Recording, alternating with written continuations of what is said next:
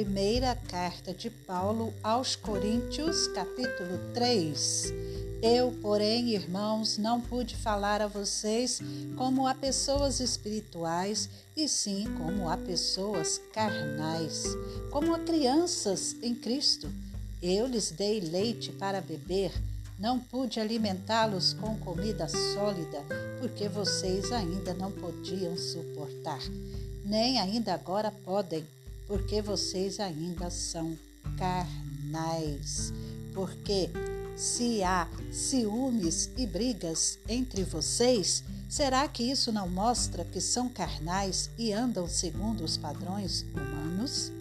Quando alguém diz eu sou de Paulo e outro diz eu sou de Apolo, não é evidente que vocês andam segundo padrões humanos?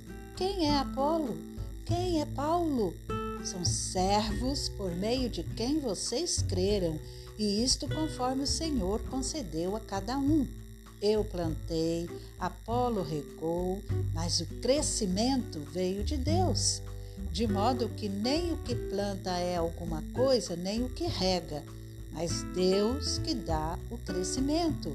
Ora, o que planta e o que rega são um e cada um receberá sua recompensa de acordo com seu próprio trabalho, porque nós somos cooperadores de Deus e vocês são lavoura de Deus e edifício de Deus. Segundo a graça de Deus que me foi dada, lancei o fundamento como sábio construtor, e outro edifica sobre ele.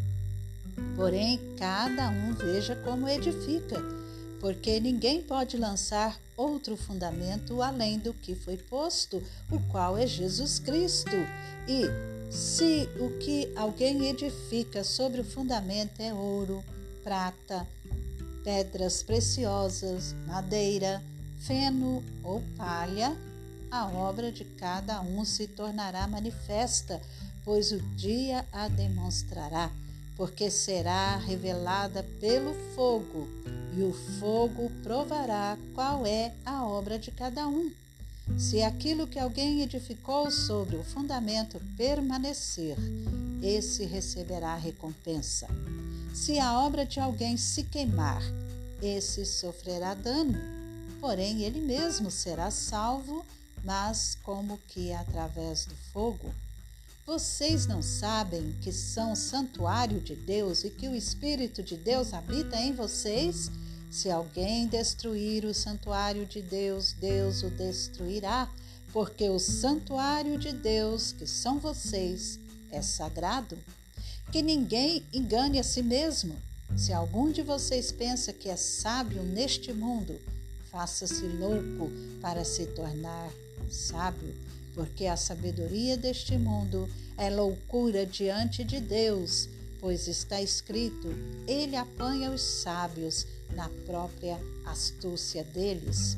E também, o Senhor conhece os pensamentos dos sábios e sabe que são pensamentos vãos.